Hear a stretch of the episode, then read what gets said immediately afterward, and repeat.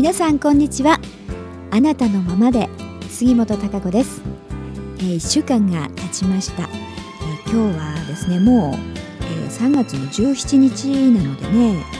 え、半ば半分3月も終わりましたけれども皆さんはこの1週間どう過ごされたでしょうか。私はですねちょっとまあリフレッシュというか自分の中でリセットを、あのー、してきました。というのはですね、まあいろんなことをやりたいとかね、やんなきゃとか、4月はこんな風にとかね、この先どうしたらいいのかななんて計画を考えたりっていう、ちょうどまあそんな時期でもあるんですけど、まあ準備の時期でもあるんですが、えー、そんな中でいろんなことがもちろん日々起きますし、えー、そこに集中してねなかなかああちょっと迎えないなみたいなふうに自分の中でちょっと煮詰まったりとかもしてたんですけれどもそんな中で、えー、まあこれはちょっと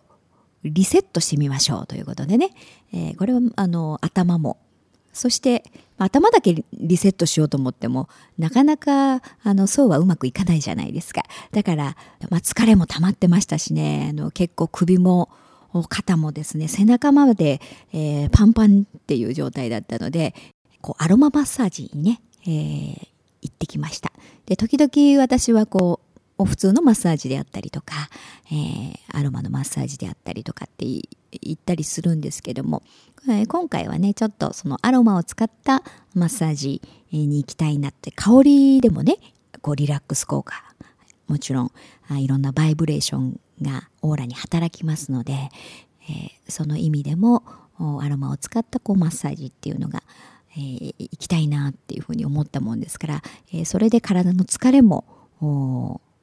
う取ってね、えー、すっきりした状態やっぱり心がね、あのー、何にも抱えてない状態じゃないとなかなか人間って新しいものに向かううん、新しいものを生み出すっていう方向にいかないんですよね、えー、何かいろんな思いであったりとか、えー、いろんなエネルギーで自分がパンパンになっちゃってますとね、うん、次新しいものを生み出すって方向になかなかいけません。なので、まあ、これは一旦もちろん現実的には考えなければ、まあ、いけないことというかねこの早くこうやんなきゃいけないことなんてことが目の前にはたくさんあるんですけれども一度ね忘れてしまうんです。そのもちろんある忘れてるっていう時間を過ぎるとね当然思い出してっていう風でまたそこを考えるとかっていう風に向かうわけなんですけれどもでも一旦思い切ってね忘れるっていうことをしてみると案外違う角度からまたその事柄に迎えるっていうことができるんですよね。えー、人間ってあのなんか都合のいいものでね、えー、うまくそういった意味で忘れるっていう機能がありますよね。えー、普通はねなんか忘れるっていうことがいけないような気がしますけれどね。物忘れがひどくなったとかね。あんまりいい言い方をしませんね。もう忘れられたとかね。忘れちゃったみたいな。でも人間ってそういう忘れるっていうことができるからまた次に迎える、うん、次に向かうための勇気が出たりとか。次は違った形のエネルギーが生み出せるっていうふうに迎えます。だからそういった意味では忘れるっていうことも時には自分からね進んでやってみるっていうことが非常にあのリフレッシュになる、まあ、エネルギーを切り替えるといいますかね。循環させるっていうことができるんですよね。えー、だから私はもう頭の中ももう一瞬ねこう空っぽにしたいっていう思いもありまして。そして、えー、まあ、じっとしていてはねなかなかあそれもできないもんですから、えー、ちょっと体をねこうリラックスさせて、えー、心地よい香りをねこう包まれながら、えー、そしてこう凝りをほぐしてもらうっていうことでも体もすっきりしてでその後で、えー、ちょっと食べたいものも食べに行ったりとかね美味しいもんちょっと食べたりして、えー、気分転換にして、えー、その間はもう全部忘れるんです、うん、そこでまたね、えー、あれどうだっけとかね、えそのこと考えなきゃとかね、え計画立てなきゃなんていうふうに引きずってるとなかなか、えリセットできませんので、えー、全てをもう一瞬にして忘れるというかな。その時間はもう全く考えないというふうでね、うん、もう忘れたっていう感じですね。えー、それですっきりさせて心が軽くなった状態でね意外に、えー、じゃあちょっと向かってみようかっていう気になった時にね、えー、いろいろもう一度考えてみるんですね。そうすると前とは違った角度からその物事が見えたりとかね違う視点でいろんなものが見えてくるっていうことができます。そういうふうにいろんなものを貯めてない方が客観的に物事を的確に捉えるっていうことができますからあ結構今はそうするのにいい時期なんじゃないでしょうかね。なんかいろいろあの3月はね結構端々で次に向かう新しいものをね生み出すための、まあ、準備をするといいですよなんてお話もさせていただいてるんですけれどもそのためにはねやっぱりえー、何に向かうのっていう向かう力をね、えー、自分の中から湧き上がらせるためにもやっぱり一旦ちょっと抱えてるものをこうフラットにする心が安らいでる状態ざわざわしてない状態に、えー、自分をしてみるっていうことがとっても大事だと思います。その上で、えー、本当にどう向けていくのかっていうふうに考えた方がきっといいアイデアも生まれてくると思いますし、えー、準備も早くできると思うんですよね。時間的にはね、えー、こんなことしていいのかななんて焦る気持ちっていうのがあったりするかもしれませんがでもそれって意外に効率悪くてですね、うん、結果としては大したことがないものしか生み出せなかったり得られる自分が返ってくるものが本当に望んでるものじゃなかったりってことになります。やっぱりいろんなものの結果自分が望む結果現実を生み出すためにはそのためにどう向かうのかっていう元の原動力になるエネルギーってとっても大事なんですよね。えー、そこでどう思考してるかっていうものそのエネルギーの違いによってやっぱり結果って変わってきます。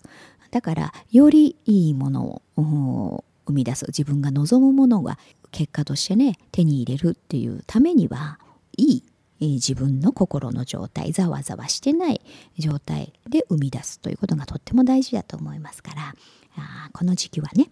えー、ちょうどまあ3月もまだ半分ありますから、えー、そういう整理をして準備をするとまた4月以降ね新しい自分であったり、えー、新しいものを生み出していくどんどん次のステージへやっていくっていう、まあ、そういったところに差し掛かってると思いますんで、えー、そんな風にしてみられたらいい,、ね、いいんじゃないかなって思ってます。いろいろそういうところのね、えー、何か気配というか流れ、えー、そういう地球のバイオリズムというかなそういう波動を感じてるんですけれどもなので今は結構私もあの天然石のねブレスレットその人のオーラチャクラの状態を見て、えー、ガードになるものよりその人の力が発揮できるものっていうことをあのデザインして制作をしておりますけれども今ちょうどやっぱりこの時期こういうものをが必要だなこういうのを作った方がいいなっていうのが出てきてましてね。実はその制作に今取り掛かってていくつかは出来上がってるんですね。それはまあスプリングコレクションということでブロッサムシリーズっていう名前を今つけてるんですけども、えー、まあブロッサムってまあ開花という意味ですね。から自分のまた違う新しいスイッチっていうものをオンして次の開花というかね花開かせていくっていうそういう流れがとっても強く来てますのでそのためにはこう浄化をしてね自分の心の浄化をしてそして活力と光を光をもたらすっていうねそういう石がねいっぱいなんか気になってきてねその石を使ったもののシリーズっていうものをつきあの作ってるんですね。自分の内からエネルギーを湧き上がらせて細胞にスイッチオンしていく。そして、えー、明るくこう自由に快活にあなたを開花へと導いてくれるっていうそういう意思からの,、まあ、あのメッセージっていうものが今来てましてね。そういうことを今一生懸命やってるんですけどあのまた機会があれば皆さんそういったそのシリーズも本当に春,、まあ、春らしさもあって、えー、とっても素敵で。実は私もまあもちろん自分があこれがいいなっていうふうに思ってますから、えー、第1号のものをもう作ってですね早速私右手にしてるんですけれども、えー、次のものを生み出すぞって新しい、えー、ステージ。うん、そのためにやっぱり違ういろいろいろんなものの見方とかやり方っていうのも変更になるっていう切り替えの時期でもありますからね。そういった力を生み出すためにもこういった石っていうのを活用していただけたらあ皆さんをすごくサポートしてくれますので、えー、いいんじゃないかなって思ってますから是非そういうのも興味がある方は見に来ていただきたいですしそういうあのオーラとかね、えー、を自分で、えー、見てほしいって方はいらしてみてください。また、えー、この間14日はねイベント、あのがありました。でその時はアロマっていうものをね体験していただいて自分にどう作用するのか。アロマももちろん香りバイブレーションですからね、えー、自分のオーラにどう作用するのかとか、えー、そういった使い方なんかもアロマのね先生にこっとお話もしていただいて、えー、皆さんと楽しくねおしゃべりもしてイベントが終了したんですけれども今度20日の日はね、え、まあ、オーラ。今の自分の状態っていうのを確認して、えー、じゃあ今の着目着目すべき点がどういうとこなのかなっていうところに私からねこうお一人お一人にねアドバイスさせていただいくっていう、まあ、イベントを今設けてますのでそちらの方にねお越しいただける方は是非ご参加していただきたいなと思ってます。そしてもう一つちょっと新しいお知らせなんですがここのところもちろんイベントでとかあと普段こちらにね来ていただいていてる方もいらっしゃるんですがあのこちらのプラネットの方もね新しいオフィスになりましてまだちょっと来たことないしなかなかあの覗けないわっていう方とか、まあ、いつ行ったらいいのかなみたいな方もいらっしゃると思いますのであのオープンオフィスっていう日をね設けることにしたんです。そのオープンオフィスの日はまあ別に用事がなくてもね気軽に、えー、ちょっと顔見に来たようでもいいですしなんかこのプラネットの空間にね、えー、ちょっとこう癒されに来ましたっていう風でもいいですしあとはあの別にねブレスとかあの買うとかではなくてもねあちょっと見たいですっていう風でもいいですしそんな風に気軽にねちょっと来ていただける日を設けようかなと思いまして、えー、オープンオフィスっていうのをこれから月にね23回作っていこうというふうに思ってます。でそれの初回はですね3月の29日になると思いますけれども日曜日にオープンオフィスっていうのまあ初日を設けたいと思っております。11時から4時ぐらいまでねオープンオープンオフィスの時間で、まあ、これはあの別に予約とか何も必要ないですから気軽に来ていただけるそういう日なんでお電話入れていただくとかねそういったことは必要ないですから気軽に立ち寄っていただきたいなと思ってますしとはそういったねあのじゃあオープンオフィスの日がいつなのかっていうこともちょっとプラネットの情報ブログっていうのも立ち上げたいと思ってます。ホームページがねなかなかあの見られないって方もいらっしゃると思いますので私のね杉本孝子のブログっていうのもありますけれども、えー、まあもうちょっとそこでねあのお知らせっていう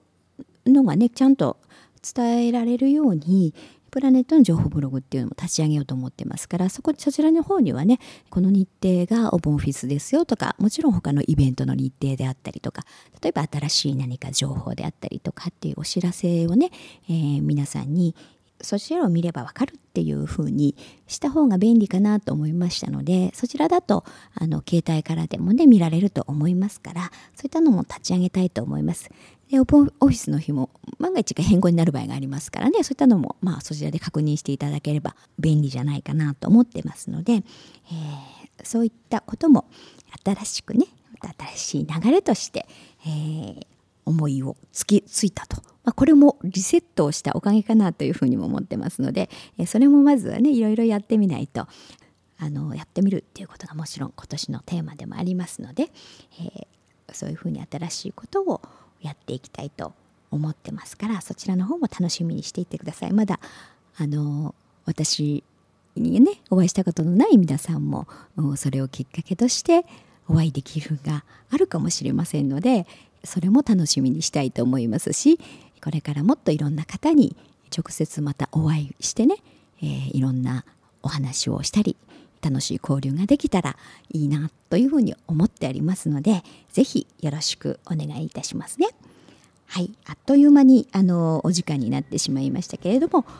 今日はこの辺で、まあ、リセットということとね、えー、ちょっと新しいお知らせということをさせていただきました、